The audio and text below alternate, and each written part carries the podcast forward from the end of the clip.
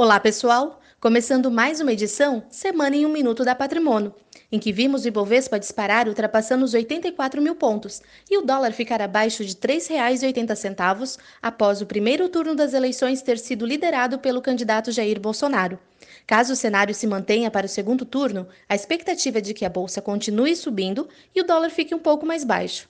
Também nesta semana, o Banco Mundial e o FMI reduziram a expectativa de crescimento do Brasil para 2018 e 2019, devido às incertezas políticas. Lá fora, ontem o S&P 500, índice americano composto pelas 500 ações mais negociadas nos Estados Unidos, teve seu pior dia desde fevereiro deste ano, devido ao cenário estressante com a China e a expectativa dos aumentos contínuos da taxa de juros americana.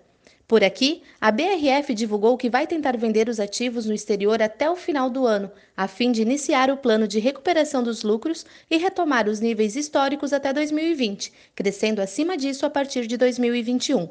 Estas foram as principais notícias dessa semana. Um ótimo final de semana e até a próxima sexta-feira.